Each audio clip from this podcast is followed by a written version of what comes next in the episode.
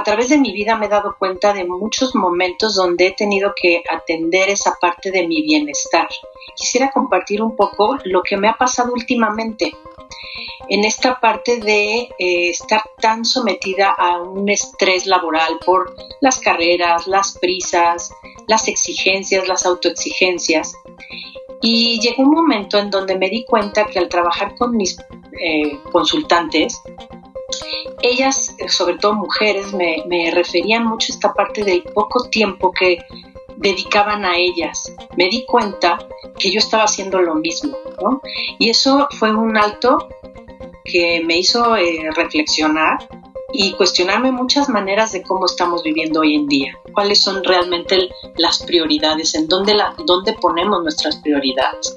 Y creo que lo primero es nuestro bienestar, pero nuestro bienestar emocional, nuestro bienestar físico, nuestro bienestar también con nuestra relación con nosotros mismos. Bienestar en tus palabras.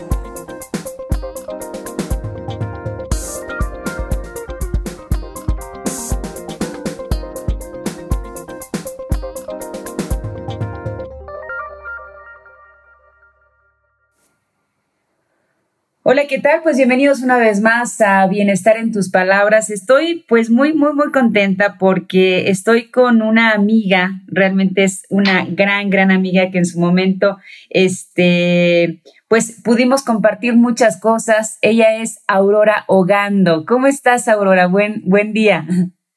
Hola Margarita, un gusto estar contigo. Muchas gracias. Aurora, Aurora es psicoterapeuta y como ya escucharon en el testimonio que nos dio, pues acompaña y más ahora, eh, más ahora en estos momentos que vivimos, Aurora, estás acompañando a personas que eh, pues a lo mejor están viviendo momentos importantes en su vida, acompañado además de esta situación de contingencia. Entonces, pero hoy quiero platicar contigo de la salud emocional en los niños.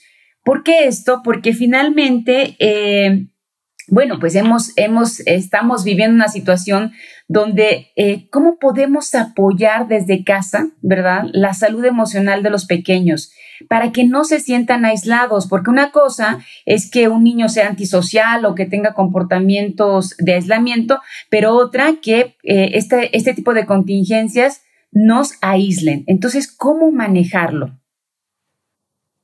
Pues mira, creo que es un momento bien importante y eh, lo estoy viendo muy de cerca con, las familias eh, de la escuela en donde trabajo, donde ahora tenemos que mandarles trabajo y, y estamos exigiendo de alguna manera cosas que a lo mejor los papás ahorita están rebasados, ¿no? Exacto. Ellos, por un lado, tienen que cumplir con sus labores desde casa, cambiando toda una dinámica de, pues del hacer en su trabajo y además teniendo que contener eh, la situación de los niños, no dejando de que eh, dejen de estudiar, el que sigan una rutina, todo eso está de algún momento, sobre todo porque es muy reciente, llevamos una semana básicamente con los niños en casa, que necesitamos adaptarnos y para eso necesitamos como tomar en cuenta varios aspectos. Y creo que uno de los más importantes es no, no, pues como respirar y tomar como planear, organizar. Y uno de esos con los niños es muy importante que sigamos sus rutinas en la medida de lo posible y con flexibilidad, porque no es una situación diferente, ¿no? Entonces, eh, es importante que los niños se levanten a cierta hora, que se acuesten a cierta hora, que sí tomen su baño en la mañana, que se vistan, que no anden en pijama todo el día. Claro. Porque es como también eh, sentirse activos con una ropa cómoda, donde puedan jugar, donde puedan estar eh, en casa, pero sí que tomen esas, esas rutinas que son necesarias. O sea, sí, sí, programar, ¿verdad? O sea, si se levantaba el niño a las 8 de la mañana, no, se levantaba más temprano, a las 6 de la mañana, a las 6, bueno, o sea, a lo mejor no tan temprano, pero sí establecerle un horario en que se levanten y se bañen, coman, desayunen, o sea, sí eh, eh, hacer una rutina. Ajá, con, cierta flexibilidad por las dinámicas de cada familia. Pero sí es importante que los niños tengan sus horarios, que duerman, ¿no? Porque muchas veces es como, eh, no tengo que levantarme temprano, entonces me quedo viendo la tele, las películas o los videojuegos hasta las altas horas de la noche. Entonces eso es muy riesgoso también, ¿no? Esto tendrá un fin y tendrán que regresar a sus rutinas. Entonces, creo que mientras más se respeten estas rutinas, muchísimo mejor para ellos. Entonces, si se levantaban a las seis, pues a lo mejor se levantan a las ocho y tienen la oportunidad de dormir un poco más, pero que eso sea regular, que tomen sus su baño, que se vistan, que desayunen y que tomen, que sí se planee un tiempo para sus actividades escolares. Todas las escuelas están mandando trabajo a casa. Entonces, esas actividades tienen que ser planeadas y tomadas en un tiempo específico, así como las tareas que uh, cotidianamente hacen. Sí es importante que tengan un espacio donde puedan tener sus cosas, todo el material a mano, para que no eh, sea motivo de distracción.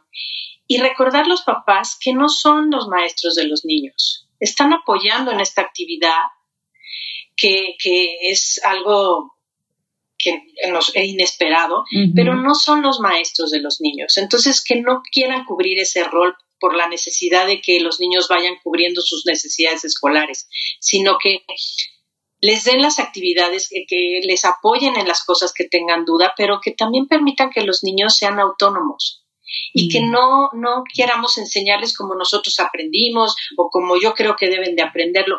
Déjenle ese trabajo a los maestros. Los maestros seguramente, y estoy más que convencida, han planeado estas actividades pensando en esta situación.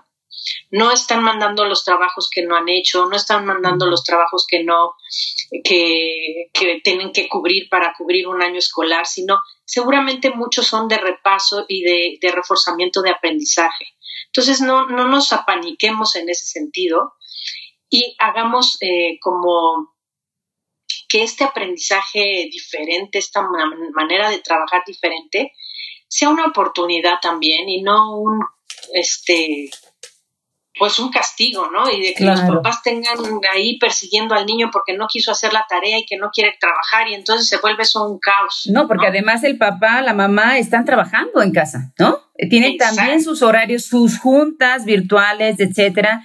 Entonces, lo que dices y lo que, lo que entiendo es que es importante establecer un programa de actividades, eh, pues semanal, ¿no? Tal vez cada semana eh, hacer unas adaptaciones, pero realmente eh, sí establecer un programa de actividades junto con los niños. Es, es recomendable también eh, tomarlos en cuenta para este programa. Por supuesto, por supuesto. Siempre los niños deben ser eh, como copartícipes de, de, lo que para ellos es, es ellos son los actores en esto, ¿no? Entonces, a lo mejor entre todos hacer un horario de cada quien tendrá sus actividades, a lo mejor papá está en su trabajo, mamá en el suyo y los niños también en el suyo y cada quien respeta el trabajo de todos. Y tomamos eh, a tal hora un break y entonces podemos platicar de cómo vamos. O hacer ejercicio juntos. exacto, o ver una película juntos, que también eso es, es, importante. Y es otro punto que me gustaría eh, hablar ahorita que terminemos de hablar de esto, porque si respetamos eso, va a haber muchísimo más orden. Pensemos que es un momento donde va a haber mucha convivencia y a veces la convivencia hace brotar muchas cosas que están latentes. Entonces, eh, eso es importante de, observar.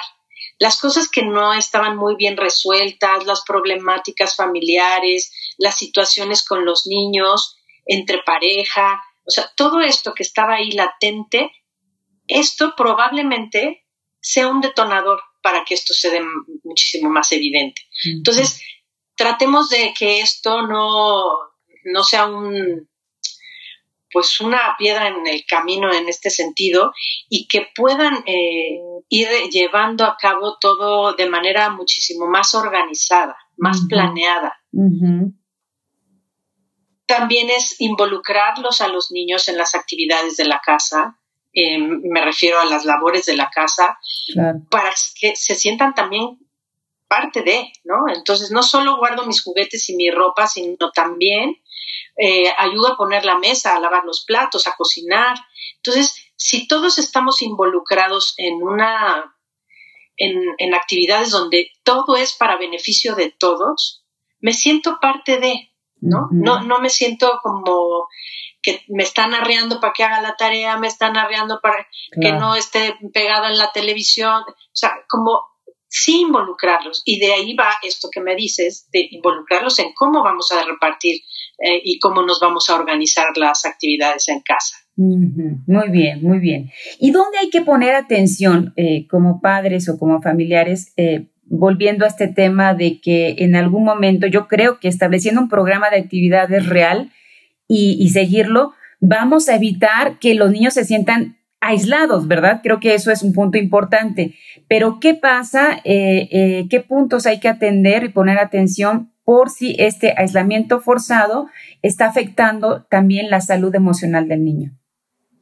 Claro, yo ahí te diría, en primer lugar, que lo importante es que los niños se sientan seguros ellos escuchan muchas cosas y no entienden. Si, si de todas maneras nosotros como adultos no entendemos mucho de lo que está pasando. Claro. Hay mucha información, mucha desinformación. Eh, todo esto crea como un estado de, de alerta en donde, pues claro, estamos como adultos preocupados por lo que va a pasar, la parte económica, la salud, o sea, todo, todo esto que nos bombardean todo el tiempo. Y los niños están oyendo todo esto. Los niños, dependiendo la edad, comprenden de una o de otra manera, pero traducen las cosas de manera como alarmante. Entonces, para un niño puede ser como algo que es inminente, que va a pasar, ¿no? No es una probabilidad, sino parece que ya está ahí. Entonces eso los puede meter en un momento de ansiedad y eso es lo que debemos de evitar. Evitar estar oyendo miles de noticias en el día, sin informarnos de, fuentes eh, como fuentes, eh, buenas fuentes, no, no este, amarillismos ni cosas así, tomar las precauciones necesarias y a los niños informarles a, medida de su edad de las dudas que tengan. ¿No? Mientras más pequeños ellos, eh, su preocupación mayor es como enfermarse, porque ellos es algo que es conocido para ellos, ¿no? Quizá los más grandes pues sí tengan más eh, esta parte de el miedo a la muerte o el miedo que nos pase algo a, a, nosotros como hijos, a los papás, a mi familia. Entonces, es explicarles y tomarnos el tiempo de explicarles cuáles son sus dudas, cuáles son sus inquietudes, cuáles son sus temores, porque puede pasar muchas cosas en sus cabezas, ¿no? Y en sus cabezas y en su corazón. También es importante darnos tiempo de estar con ellos. Los niños lo que quieren es estar con nosotros como papás. Mientras más pequeños, lo que más disfrutan es jugar, pero jugar con, con, los adultos que están a su alrededor. Y si nos damos ese tiempo para estar con ellos, que ahora lo tenemos de alguna manera, para ellos eso es como una, una, una ganancia. Ellos van a estar divertidos, se van a sentir acompañados y que esto es muy importante. Los niños necesitan sentirse acompañados en este momento. Y no demos por hecho que el que estemos todos juntos ya da que estemos eh, acompañados. Claro, no necesariamente. Eso es muy importante. Exacto. Podemos estar todos juntos eh, todo este, este, esta cuarentena y sentirnos solos. Entonces es muy importante que los niños sí se sientan acompañados. Es sentarme en el suelo a jugar con ellos, no imponerle los juegos, sino qué te gustaría jugar eh, y, seguir, ¿no? O sea, como involucrarnos en su juego. Y vamos, y, tenemos esa oportunidad de aprovechar muchísimo de conocerlos, de saber mm. cuáles son sus intereses, qué son, cuáles son sus preocupaciones, no solamente de este momento, sino en su vida. Claro. Tomémonos ese tiempo, creo que es eh, una buena, muy buena oportunidad para eso. Y con los hijos de cualquier edad, pero también con nuestra pareja, ¿no? O sea, darnos esas oportunidades de cómo estás, cómo, le va, cómo vas llevando esto, eh, porque a veces también nosotros como adultos estamos llevando esta, esta, esta, este aislamiento, no solo los niños. Y, no podemos llegar con un hijo y decirles todas nuestras preocupaciones de lo que está pasando, pero sí lo podemos compartir con una pareja, ¿no? Entonces, o con el adulto que tengamos cerca. en esa relación, volviendo un poco a los niños, en este que se sientan acompañados, que se sientan eh, observados, que se sientan parte de la familia en cuanto a lo que habíamos hablado de involucrarlos en las acciones de la de las labores de la casa. Tomados en cuenta, que se sientan también con compromisos y responsabilidades ahora en el hogar, ¿verdad? Exacto. Cuando yo te tomo en cuenta para que hagas algo, el mensaje también es, tú perteneces a esta familia y confío en que lo vas a hacer y que lo vas a hacer muy bien. Eso. Porque si, si te lo estoy dando es porque confío en que lo vas a hacer. Y entonces, esa es una manera de que el niño se sienta capaz, que, que, que, se sienta parte, se sienta querido y se sienta visto. Y seguro, volviendo a la, primer, al primer punto que comentaste, que se sientan seguros. Qué importante, importante es esto. Y esta seguridad también se la da el papá, la mamá que le diga, yo confío en que esta labor tú la vas a hacer bien. ¿No? Entonces, así es. Claro, volvemos al, al, al inicio que tú decías, la importancia de que el niño se sienta seguro. Bien, Aurora, pues para cerrar, yo sé que son muchos temas y nos podemos eh, seguir platicando de, de, de, este tema, pero para cerrar y ayudarles a, a, las personas que nos están escuchando, es como un semáforo. ¿Cuál sería el foco rojo, el foco amarillo y el foco verde en este gran tema que, que nos puedas resumir eh, simbolizando estos, eh, este semáforo? Empecemos por el foco rojo. Ok, yo creo que el foco rojo en estos momentos o en cualquier situación, siempre es observar los cambios en las conductas de los niños. Si un niño lleva una conducta eh, más o menos predecible en un tiempo y de repente empieza a hacer cosas que no estaba haciendo, eh, cambios drásticos en, su conducta, es un, es un foco rojo, ¿no? Que empiece a tener insomnio o que esté más rebelde de lo normal, eh, o que esté triste, o que se, que se encierre o se aísle más, que no tenga ese entusiasmo de siempre. Todas esas son eh, señales de que hay algo ahí que no está eh, funcionando muy bien. y, yo pasaría al amarillo en el sentido lo uniría con el rojo, pensando en que muchas de estas cosas, si las estamos detectando, es acercarnos a ellos para poder explorar qué pasa. Y muchas veces el simple hecho de acercarme e interesarme y escucharlo puede pasar a, amarillo, ¿no? Claro. Por eso decía que cambiarlo a amarillo. Exactamente, lo transformas a amarillo de prevención. Exacto, exacto. Ahí es como la observación, estar pendientes de ellos y permitirles mucho el diálogo, mucho el diálogo y hablar y cómo te sientes y cómo es para ti no ir a la escuela, eh, procurarle que a lo mejor hable con sus amigos por teléfono, como estar muy sensibles a cualquier cambio que, podamos ver y para eh, favorecer que esto pueda, pueda resolverse. Ok. ¿Y nos iríamos al foco verde o, algún otro dato de prevención? Pues básicamente todo lo que estuvimos hablando sería una manera de prevenir, ¿no? Si yo planeo, si yo estoy pendiente, si el niño se siente seguro, es muy probable que esto vaya caminando bien. Claro.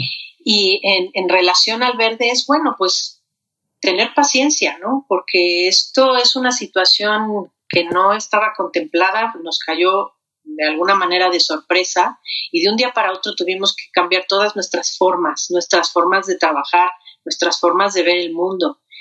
Y también tenernos paciencia a nosotros mismos, tenerle paciencia a los niños, sí respirar tres veces antes de, empezar a gritarles o castigarlos, porque sí, sí se puede prestar esto, ¿no? Puede ser un momento donde el estrés por la situación nos lleve a eh, maltratarlos, ¿no? Porque sería un maltrato de alguna manera. Claro. Entonces es como tener la paciencia, tenernos, buscar actividades en común, que puede ser miles de ellas, platicarles de cómo, de cómo es mi trabajo, explicarles qué hago, porque los niños a veces ni siquiera saben qué hacemos.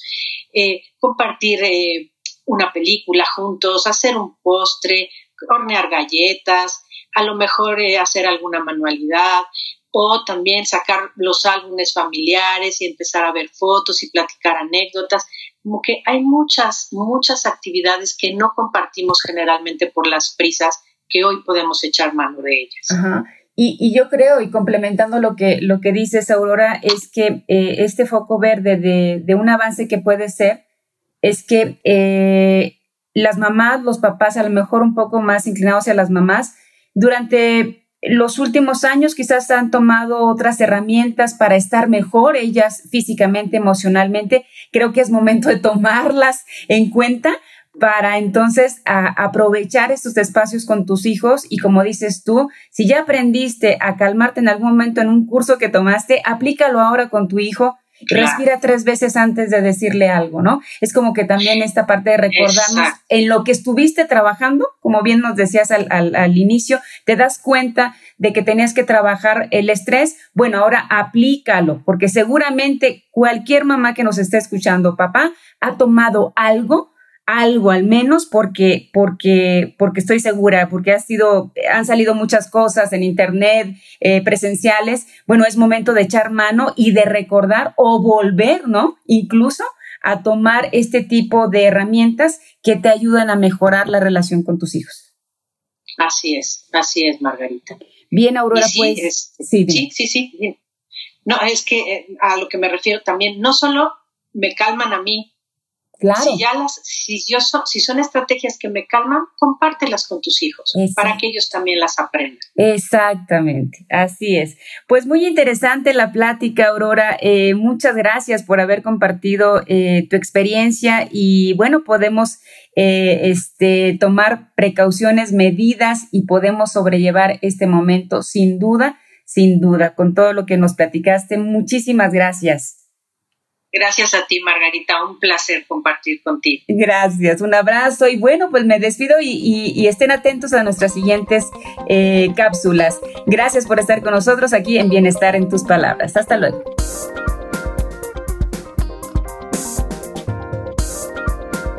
Bienestar en tus Palabras.